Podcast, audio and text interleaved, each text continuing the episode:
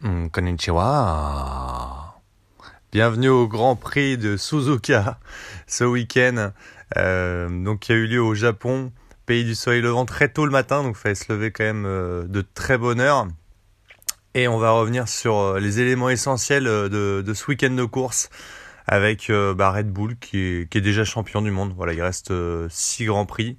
Euh, l'écurie est déjà championne. Donc, euh, bah, après avoir roulé sur toute la saison, Verstappen a déjà 400 points. Euh, Singapour n'aurait été qu'une parenthèse. Il est revenu en force ce week-end et il s'est imposé bah, très facilement. Hein. Donc, aucun pépin majeur. la domination de Red Bull ne s'arrête pas. on va revenir sur trois parties importantes du coup de ce week-end. la première, c'est McLaren qui a, qui a brillé et qui revient inexorablement sur euh, son concurrent direct Aston Martin. On, le voit arriver hein, d'ici la fin de saison. On va parler du, trio gagnant. Euh, le triplé gagnant, c'est un peu le, même niveau que la Namibie au rugby. Euh, c'est Sergio Perez, Lance Stroll et Logan Sargent, les trois champions imbattables quoi, du moment vraiment en F1. Et puis on va revenir sur la course un petit peu particulière de, Mercedes face au Ferrari. Est-ce qu'il n'y avait pas mieux à faire? Est-ce qu'on ne pouvait pas maximiser cette course? Euh, Voilà, on va revenir là-dessus. C'est tout de suite, c'est maintenant, c'est sur Enfin Bon, bien sûr.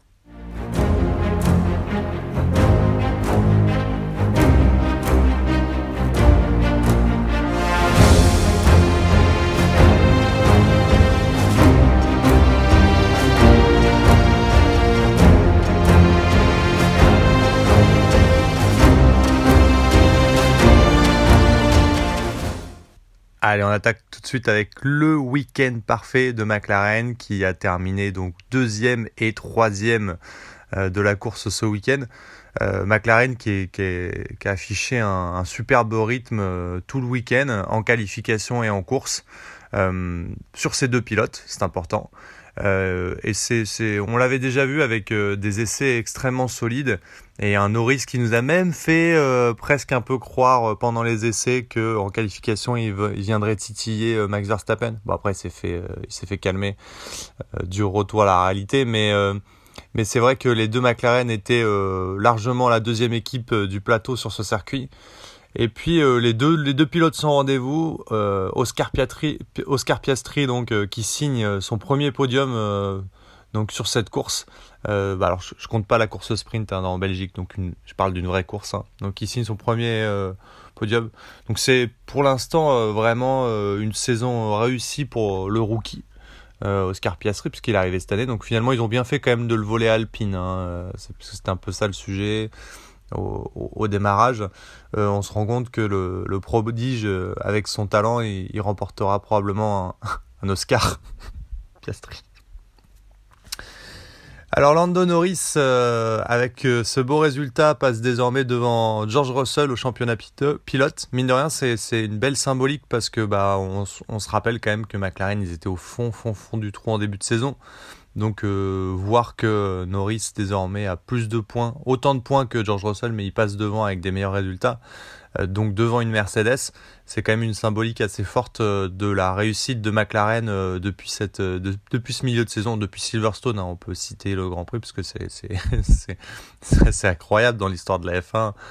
On se rappelle du bon phénoménal de cette écurie. donc sur ce circuit, quand même, McLaren marque 33 points euh, voilà, contre 4 pour Aston Martin. Donc c'est 29 points dans l'escarcelle pour revenir sur son concurrent direct. Euh, voilà, le total, euh, il est simple. Aston Martin, c'est 46 points marqués depuis Silverstone. Puisqu'on l'a dit, c'est le, le, grand prix déclencheur pour McLaren des évolutions qui ont complètement changé la donne donc en 7 Grands Prix, contre 143 pour McLaren. Donc 46 pour Aston Martin contre 143 pour McLaren depuis Silverstone. On le voit arriver euh, gros comme une maison, ce final à Abu Dhabi euh, qui va jouer sur euh, des miettes de pain entre Aston Martin et McLaren parce que c'est extrêmement serré pour cette quatrième place et Aston Martin est donc en très grande difficulté face à la fusée McLaren qui est en train de revenir sur cette quatrième place. Et donc on aura à mon avis un beau final euh, à Abu Dhabi là-dessus. Euh, voilà, la conclusion de tout ça, elle est simple. Euh, L'Aston Martin de James Bond vaut maintenant le prix d'une 105. Donc merci à Stroll, père et fils surtout. Alors là, on attaque les cadors. les tueurs, les légendes de la F1. le trio gagnant, comme on l'appelle. Sergio Perez, Lance Stroll et Logan Sargent. Alors on va tirer un premier bilan de, Sergio Perez, parce que là c'est un week-end catastrophique pour lui. Est-ce que vous vous rappelez qu'après 5 Grands Prix, jusqu'à Miami inclus, le choc Miami hein, pour Perez euh, par Verstappen, Perez avait seulement 14 points d'écart avec Verstappen, donc 14 points de retard en 5 Grands Prix. 11 Grands Prix plus tard, il en a 177. Si on fait une moyenne euh, jusqu'à Miami, Perez accumulait environ 2,8 points de retard sur son coéquipier par Grand Prix. Depuis Miami, il en prend 16 en moyenne par Grand Prix. C'est le jour et la nuit. Donc Pérez, c'est pas qu'il est devenu nul, hein, euh, c'est qu'il a le mental d'un poulpe, tout simplement. Et malheureusement, ce week-end euh, ne nous incite pas vraiment à l'optimisme pour le Mexicain. Euh, le Mexicain qui se dirige vraiment vers une fin de saison encore plus compliquée après un week-end tout simplement catastrophique. Malheureusement, on est obligé de faire quand même un parallèle entre donc ce mental de poulpe dont on parle et ce qui a été relayé un peu dans la presse avant ce, Grand Prix. Alors il y a deux choses qui ont été dites quand même par euh, ses meilleurs euh, potes, euh, les directeurs Christian Horner et Helmut Marko, qui sont toujours, on le sait, intransigeants. Voilà, Helmut qui a clairement dit que la personne qui était le plus en danger du coup sous des contrats Red Bull c'était euh, Sergio Perez. Alors, euh, quand on dit contrat Red Bull, hein, ça englobe euh, l'écurie Red Bull et AlphaTauri. Eux, ils ont des contrats pour ces deux écuries. C'est pour ça, parce qu'on se doute bien que c'est pas Verstappen qui est en danger. Donc voilà, ce à quoi en plus Horner a, ajouté une petite touche pour dire que chez AlphaTauri, ils avaient trois super pilotes et il y avait que deux baquettes disponibles. Sous-entendu, bah, tu peux très bien, tu pourrais très bien, par exemple, bah, virer Sergio Perez et puis monter un des trois pilotes. Alors je rappelle que chez AlphaTauri, il y a Yuki Tsunoda qui euh, fait un, plutôt un bon, un bon job. Liam Lawson qui est venu remplacer Daniel Ricciardo blessé et qui fait aussi un bon travail. Et avant ça, Daniel Ricciardo euh, était plutôt sur la pente ascendante et, faisait un bon retour. Donc voilà, trois très bons pilotes. Euh, donc là, ils ont cinq pilotes pour quatre baquets.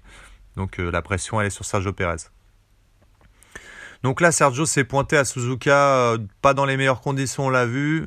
Euh, des essais euh, plutôt anonymes, euh, très très compliqués, et puis voilà, en qualification, septième sur la grille, relégué à 8 dixièmes de Max Verstappen, un gouffre. et puis bon bah c'est catastrophe en catastrophe ce Grand Prix.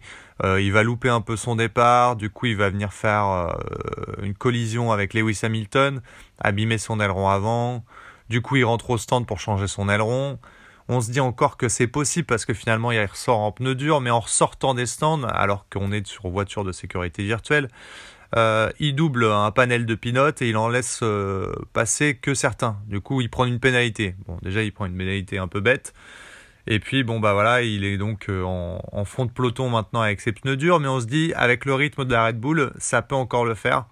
Et ben non, dans sa remontada précipitée, euh, il vient embrocher Kevin Magnussen sur un loupage sur un freinage complètement loupé.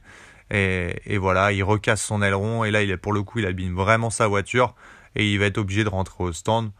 Euh, voilà, après il y a un micmac pour euh, éviter qu'il prenne une pénalité au prochain Grand Prix, puisqu'il reprend une pénalité du coup sur cette action. Sa voiture est endommagée et puis l'écurie va passer du coup une partie du Grand Prix à réparer sa voiture pour le laisser ressortir quelques tours, juste le temps euh, qu'il purge sa pénalité au stand pour éviter qu'il prenne des places sur la grille au prochain Grand Prix.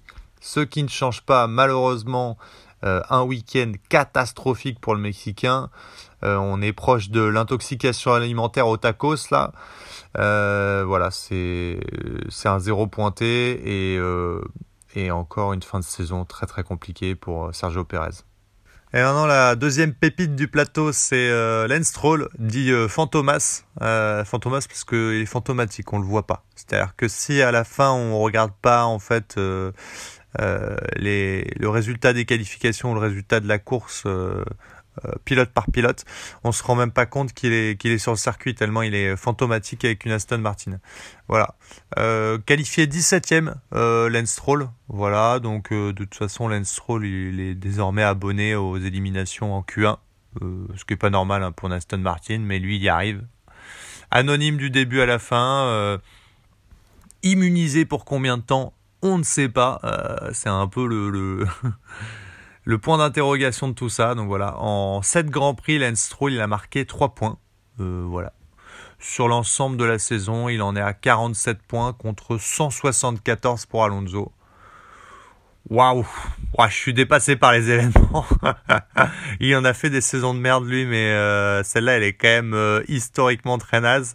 Euh, après, il, est à côté d'Alonso, donc forcément, il se fait balayer. voilà, c'est, je sais même plus quoi dire. Ce mec est en F1 depuis tellement de temps, il prend une place, il angoisse tout le monde. C'est, hallucinant. Je sais pas combien de temps il peut rester comme ça. Ça, en devient un gag en fait. Ça, ça en devient un gag. Le mec est qualifié 17ème sur Aston Martin. Il fait jamais rien. Euh, il est anonyme. Ses conférences de presse sont insipides. Forcément, il a rien à raconter. On dirait qu'il se fait chier sur le circuit. Euh, bon bah voilà. On attend tous que Lance Stroll parte un jour, mais en fait, on ne connaît ni le montant ni la durée de son contrat. Donc voilà, je, vous laisse. Euh, voilà, c'est la, la, blague, c'est le gag en fait infini euh, du plateau de F1. Mais combien de temps ça va durer? C'est incroyable ça. Allez, maintenant on va aborder la, dernière roue du carrosse. Euh, Logan Sargent, le pilote américain de chez Williams, qui nous a offert hein, donc un, un, doublé ce week-end magistral. crash en qualif et crash en course. le duo gagnant comme on l'appelle. Euh, je rappelle donc quand même que Logan Sargent est sur une belle série de 4 crashs en 4 Grands Prix, donc c'est quand même pas mal, hein, c'est assez costaud. Euh, bah, les tes mécaniciens de Logan, t'es es sûr que tu sais, tu tapes deux nuits blanches euh, quand tu es en week-end de course, donc ça c'est sympa. deux nuits blanches à réparer la voiture, c'est toujours, toujours bien pour, le, pour se maintenir éveillé, pour se maintenir alerte dans le métier, comme on dit. Donc voilà, il assez, euh, de manière assez amusante en fait, Logan Sargent va faire la même erreur que Sergio Pérez euh, au même endroit. Donc euh, on, voit bien qu'il y a quand même un sacré parallèle entre les deux. sur le même virage, il va se louper au même freinage et il va venir percuter lui Valtteri Bottas. et finalement, on, établit bien le parallèle entre Logan Sargent et Sergio Pérez sur ce Grand Prix. On a deux pilotes qui sont en manque de confiance et qui, et qui surpilotent tout simplement. Et du coup, qui malheureusement en essayant de surpiloter, euh, n'apprécie pas les trajectoires comme il le faut. Bon voilà, il est sur euh, Logan Sergent, il est sur un zéro pointé depuis le début de saison, aucune vraie prestation où il a pu se mettre en avant. Bon à mon avis c'est euh, par ici la sortie comme on dit, il va falloir y aller. De toute façon d'ailleurs il n'y a pas eu de pour l'instant de renouvellement de contrat pour 2024.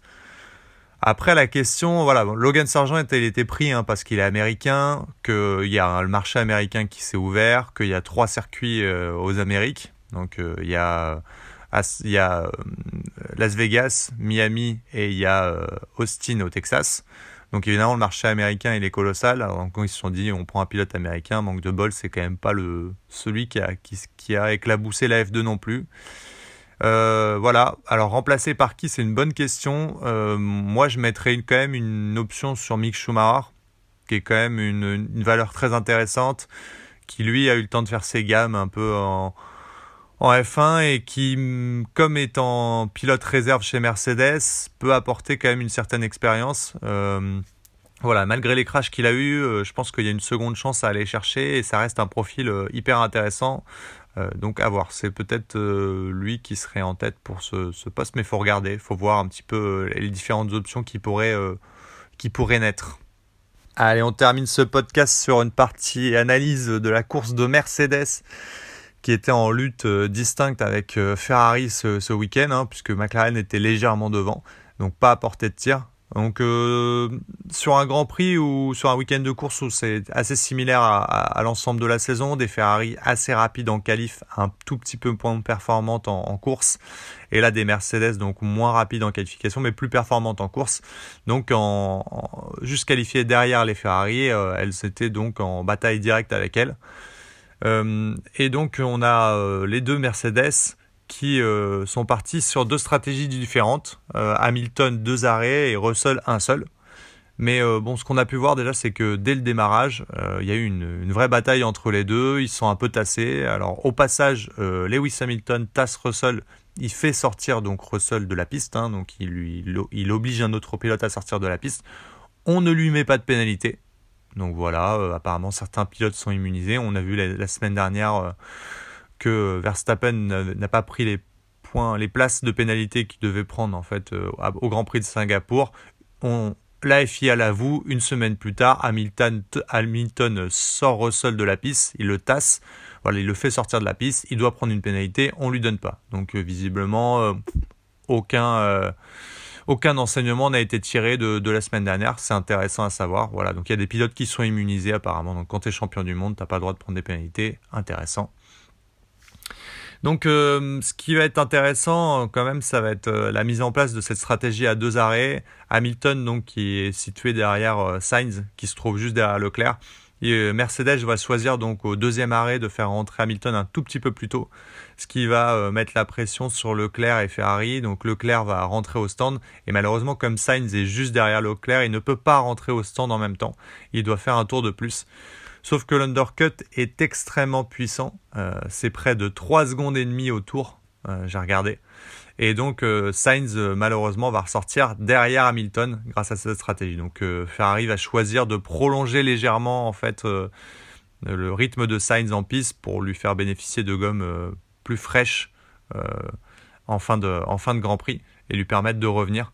mais la stratégie à deux arrêts me paraissait la plus viable sur ce Grand Prix.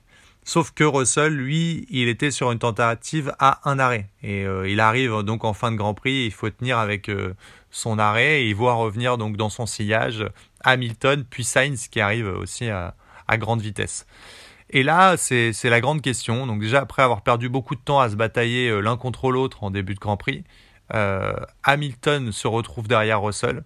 Et suite au Grand Prix de Singapour, où quand même ça a mis en exergue l'intérêt même de se servir de, d'un deuxième pilote comme bouclier avec son DRS, eh ben Mercedes euh, choisit de ne pas le faire euh, pour laisser l'avantage à Hamilton qui râle derrière Russell et qui dit euh, laissez-moi passer, je vais me faire doubler par Sainz. Au lieu d'utiliser une stratégie où justement il aurait pu se caler derrière Russell, utiliser le DRS et justement empêcher Sainz de passer parce que lui aussi bénéficie du DRS, et ben en fait il va vouloir absolument passer Russell et il va le passer. Il va essayer derrière de, lui, passer euh, le DRS, mais trop tard. Et euh, entre-temps, bah, Sainz l'aura passé. Donc je trouve que c'est pas une exécution optimale de, Mercedes, pas, intelligente. Euh, il n'y avait pas matière à, forcer Lewis Hamilton à passer Russell. Je pense qu'on aurait pu les garder dans cet ordre-là et justement se servir du DRS pour tenir 5 tours Sainz et, garder les positions. Je crois que c'est important hein, dans la lutte euh, justement à, cette deuxième place parce que mine de rien, euh, Ferrari continue de grignoter et de revenir sur, euh, sur Mercedes. Ils sont plus qu'à 20 points maintenant de Mercedes. Hein. Ils étaient loin à un moment, ils étaient à une cinquantaine de points. Maintenant, ils sont plus qu'à 20. Donc chaque point compte. Donc il s'agirait de les optimiser et pas d'essayer de, de, favoriser un pilote plus qu'un autre parce qu'il râle. Voilà, faut optimiser chaque résultat d'ici la fin de saison. Voilà, prochain Grand Prix donc euh, au Qatar. Au Qatar, donc c'est un Grand Prix typé euh, plutôt moto. Euh, voilà, ils accueillent donc des courses moto, donc c'est un circuit assez étroit où chaque sortie de piste va être assez punitive et où ça va être un peu compliqué de, de dépasser. un circuit intéressant à suivre bien sûr, avec enfin bon, bien sûr.